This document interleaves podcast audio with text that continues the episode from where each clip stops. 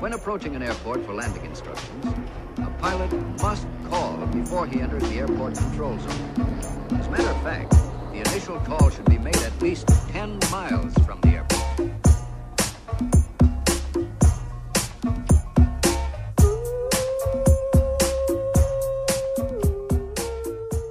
Como é que é, maltinha? Daqui é a vossa Boombex. Bem-vindos ao nono episódio de Fuso, de quarentena. Nono! Já vamos no nono!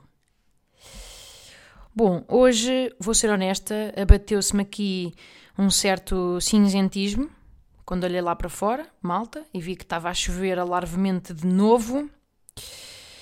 Fiquei triste, fiquei uh, citando a minha mãe. Fiquei mesmo xoxota. Exatamente como a das brasileiras, sabem? Depenada, nua, como um bebê frágil. Foi assim que eu fiquei. Foi xoxota. Por acaso, houve, houve uma vez um senhor uh, místico, uh, creio que da astrologia ou assim, de uma outra, uma outra corrente esotérica qualquer, com quem eu me cruzei uma vez em trabalho, que, uh, sem me conhecer nada, disse tipo: Ai, a Mariana, a Mariana é totalmente água. É totalmente, quer dizer, um pouco de terra, mas acima de tudo é água. A Mariana é água. A Mariana é água.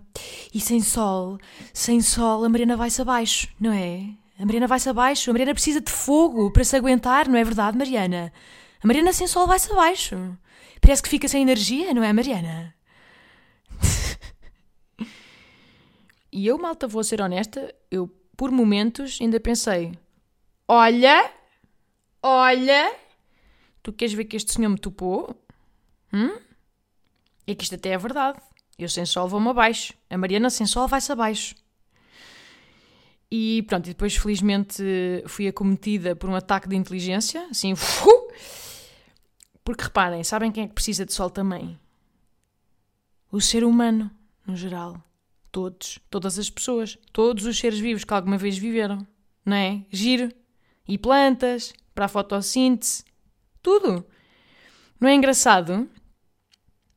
Tipo, se, se, até quarteira está cheia de gente, entendem? Pronto, não, não é pela arquitetura, nem, nem pelos centros de interpretação de aves, entendem? É porque tem praia e a malta quer é sol! Pronto. Portanto. Eu acho que é, é, o que acontece muitas vezes nestas coisas. Tipo, no fundo, o que nos estão a dizer são só verdades universais. Mas depois dizem de uma forma que parece assim meio personalizada e única e intransmissível, tipo o BI, estão a ver? Pessoal e intransmissível, que só acontece à pessoa. Só acontece à pessoa. Tipo, não estás bem a ver, tipo, eu sou super cética mas depois dele me dizer aquilo, é que eu sou, eu sou realmente, eu sou super teimosa e sou super amiga dos meus amigos. Tipo, como, como é que ele sabia? Percebes? Eu, eu, eu podia perfeitamente ser uma panhonhas, mesmo filha da putz, mas não, linda. Ele acertou em tudo. Meu Deus, que eu, que eu até estou toda arrepiada. Mas sim, aparentemente não tenho sol na minha situação astrológica, não sei porquê. O sol estava de férias e, e é pena porque se não sabem o que é que eu fazia. Usava, por exemplo, para secar a minha roupa do estendal neste momento. Tipo, ontem lavei dois tapetes, armei-me em gata borralheira, fiz duas máquinas de roupa e vocês perguntam: Ah, como é que estão agora? Ensopadas de chuva. Tudo ensopado de chuva. E eu pergunto-me: será que a chuva suja? Percebem este conceito? Se chover em cima da roupa, ela fica suja? É que eu, eu cada vez mais acho que não. Compreendem? Não é exatamente por razões científicas, hum? é apenas porque me convém acreditar nisto, neste momento. Está bem? Não me apetece agora, epá, lavar tudo de novo outra vez. Portanto, acho que vou apenas esperar esperar que venha o sol, fingir demência e depois ver se ficou manchado ou, percebem, ou estragado para sempre. Não vou, vou deixar a Mariana do futuro lidar com este problema. tem sido um bocadinho a minha estratégia muito nestes dias. É Mariana do presente está tranquila, está em paz. Vamos deixar que a Mariana do futuro depois dê conta disto. Que ela por acaso até costuma ser responsável e trabalha bem sob pressão, portanto, pronto, está assim apalavrado. Se isto é interessante de alguma forma, absolutamente não, malta. Mas o que é que querem? Isto são, são as agruras da minha vida agora. São as agruras da minha vida. Está um dia mesmo tristonho. Parece que o dia está arrependido de ter chegado, sabem? Tipo, ele durante a noite, de certeza que preparou uma cena melhor para nós. Percebem? Não, não foi esta merda desta chuva. Ele tinha um plano. Foi um plano que lhe saiu ao lado, compreendem? Tipo, ele, ele por ele, tinha trazido assim um bom, um bom cardápio com raio de sol, um calor primaveril, se calhar alguns pólenes no ar, não é? Para se rir dos alérgicos que depois acham que têm Covid e estão ali meio em aflição. É um dia com sentido de humor negro, compreendem? e ainda por cima ele sabia que por ser segunda-feira tinha de dar o extra mile, não é? Tipo, já está tudo meio de pé atrás com a segunda-feira, portanto o gajo sabia que ia ter que dar o seu melhor. Portanto, eu estou a imaginá-lo, estou a imaginá-lo acordado a noite toda, trabalhar no escritório, uh, trabalhar neste projeto que é para entregar hoje, assim, todo entusiasmado, de certeza, com, com cavaletes e assim, telas rabiscadas, bué trabalhos manuais, uh, colagens e assim recortes de revistas com nuvens e plantas com gotas de orvalho, muito guache, muita caneta molim. Estou a imaginá-lo muito a querida a, a, pintar o sol com óculos escuros e fones, como nós fazíamos em crianças. Flores, depois assim pessoinhas feitas de pauzinhos, muito, todas felizes. Mas pronto, depois uh, deu merda, não é? Deu merda. Não sei o que aconteceu. Não sei se o dia se deixou dormir. Uh, não sei. Não sei se entrou num café para cima, tipo, foda! Estão a ver? E entretanto já era de madrugada. Já, já estava quase a ter que apresentar o projeto, já não ia a tempo de mudar. Pronto, caga, vai chuva. Quem nunca, não é? Quem nunca entregou um trabalho de faculdade mesmo em cima da hora, não é? Aqueles que já vem meio preso por um clipe, sabem? Porque já não foi a tempo de pôr argolas e plastificar e merdas. Que atira a primeira pedra, malta. Ya. Yeah. Esta é a história de vida de merda deste dia. Porra, pá. Mas ao menos este tentou ser diferente. Compreendem? Há que admirar o esforço. Porque reparem, os dias são todos idênticos. Agora, ao menos este pensou: não, chega, basta. Yeah, os, os dias são gêmeos idênticos. Não é? Tipo, a mãe natureza uh, mandou-se para uma fertilização in vitro, malta. Daquelas em que, tipo, ou saem dois bebés iguais ou saem, tipo, 120. Sabem? Depois logo, logo se vê se é preciso comprar, tipo, uma carrinha cangu, um caminhão de carga. Depois a gente vê. Um navio de contentores, não há problema, são pormenores. Vamos, mas é in vitro comigo. Portanto, é isto, malta à pala desta falta de planeamento desta senhora, agora uma pessoa só tem dias gêmeos. Yeah, é esta a sensação que eu tenho. Estamos em dias gêmeos. Aliás, se estamos no dia 32, portanto, trigésimo, são trigésimos. Não, calma, trigésémios. Trigésémios segundos. É isto a quarentena, malta. É a vida in vitro.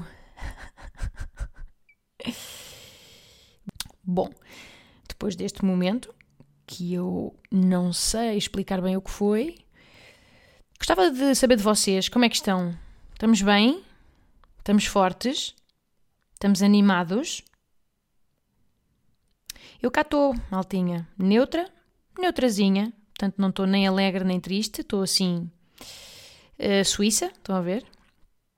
Ainda estou de pijama, claro. Eu digo-vos sempre isto para o caso de estarem também, percebem? E por conseguinte, não se sentirem tão mal. É assim uma. Tô... Sintam assim o meu. um raio de empatia que sai da minha testa e faz um arco e chega à vossa testa. Não é? Eu acho que não há nada como a desgraça dos outros para suavizar a nossa, entendem?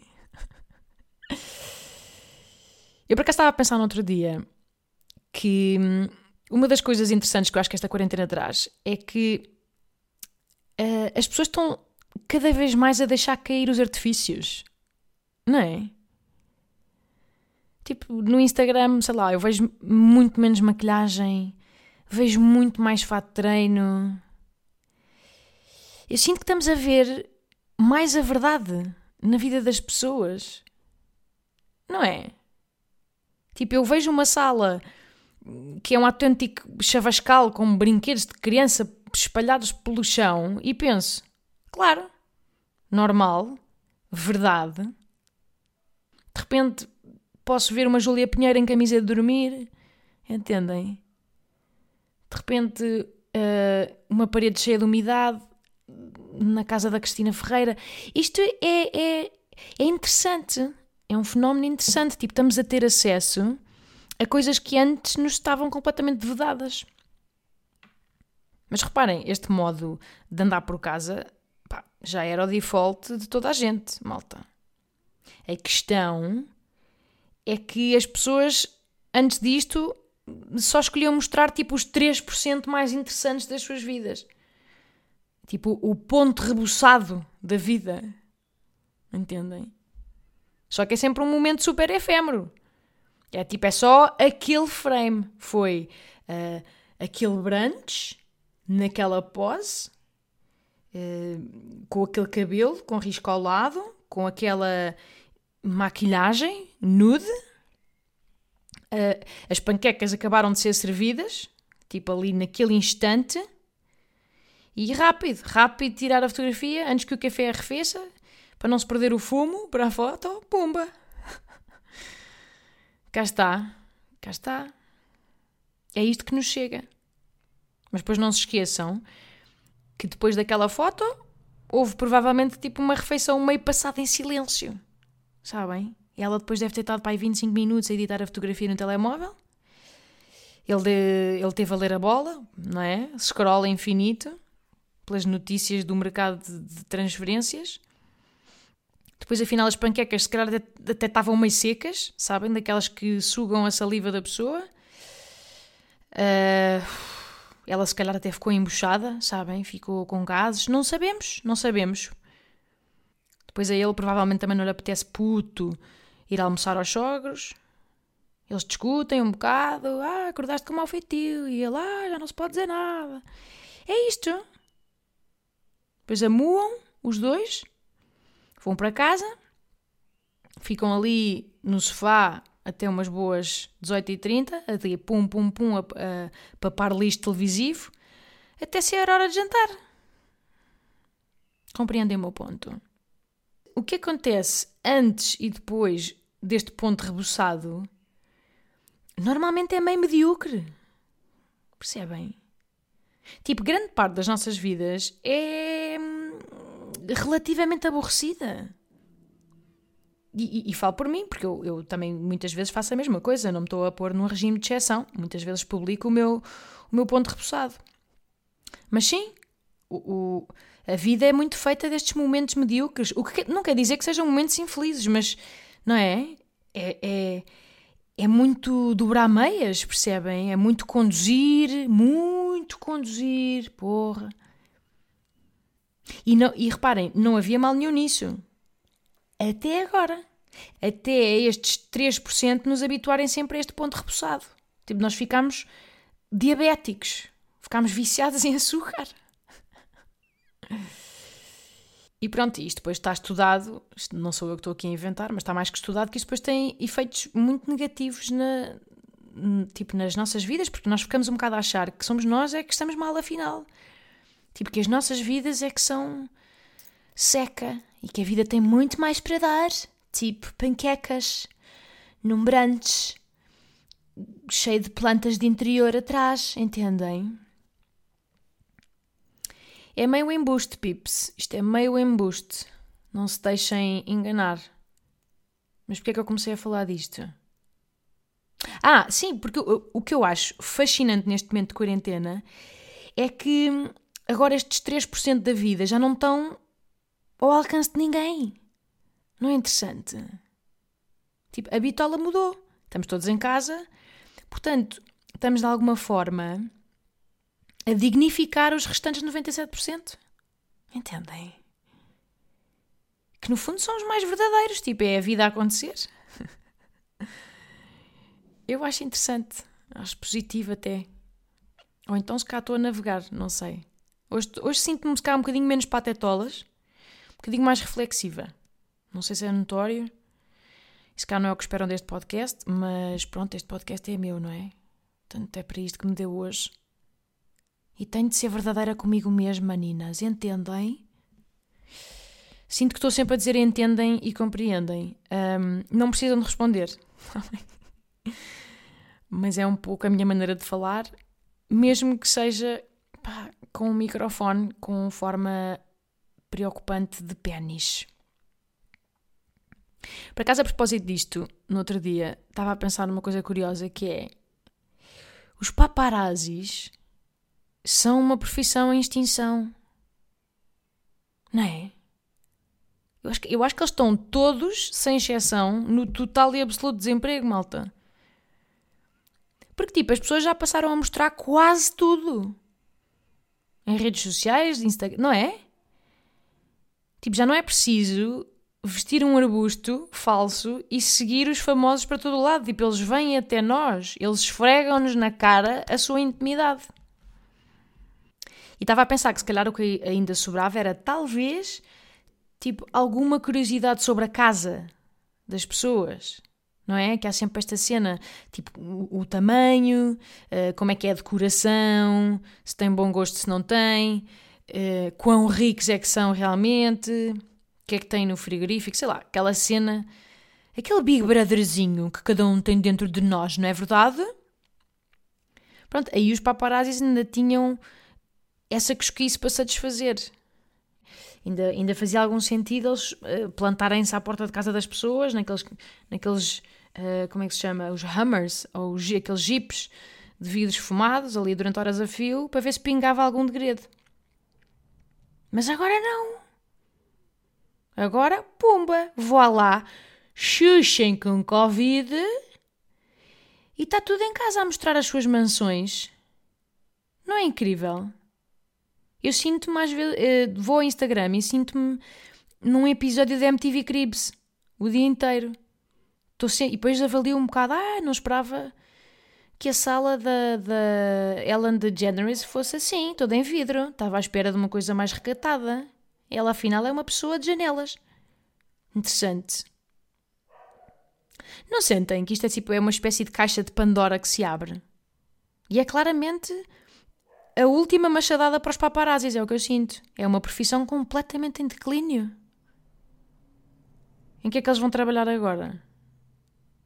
Fotojornalismo a sério?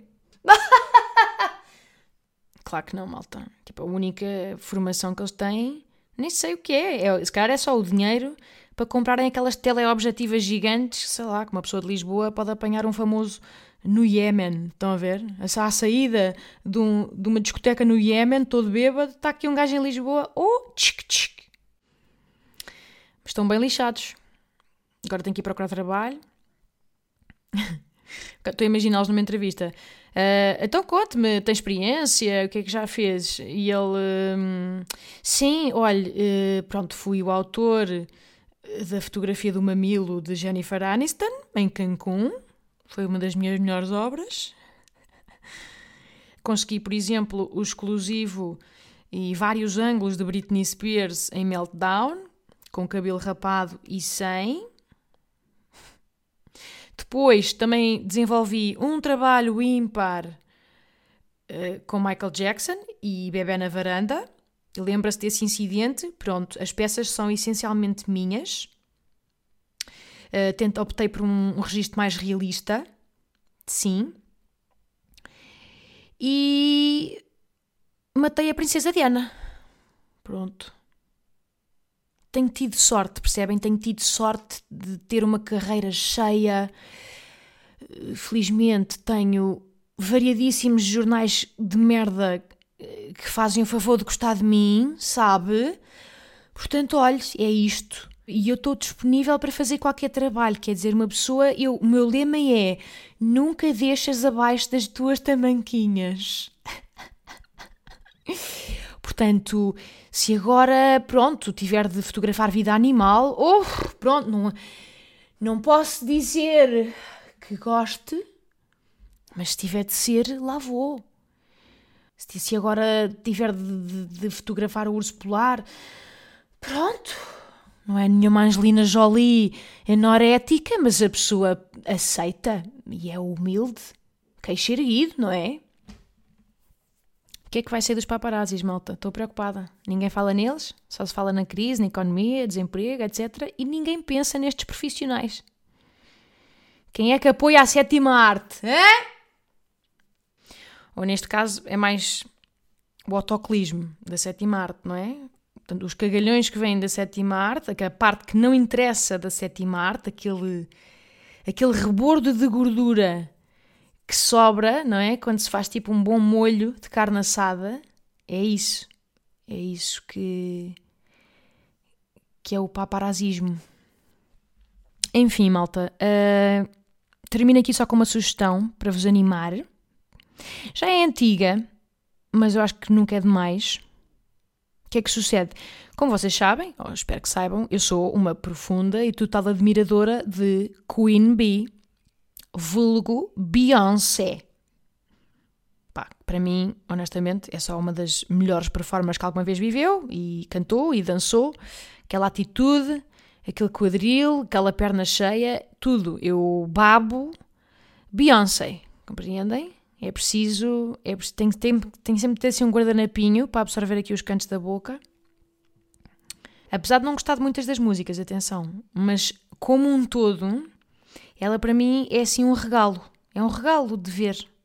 Acho que não há nada na cultura pop como ela.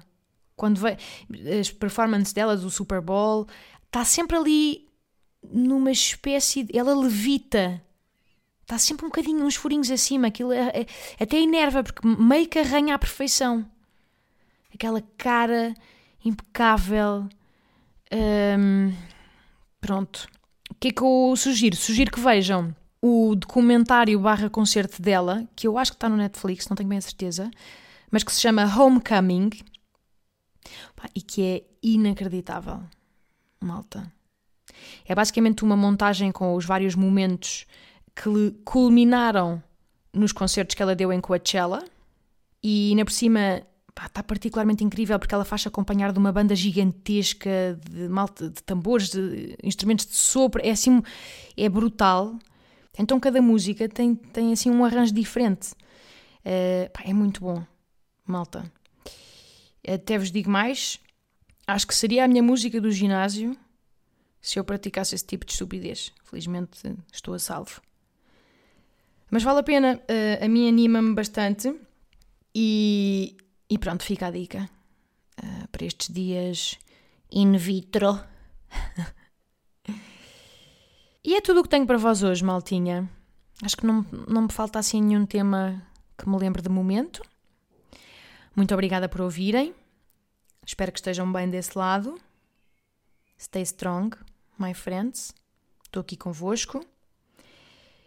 E quinta-feira estamos de volta. Tá bom? Beijo!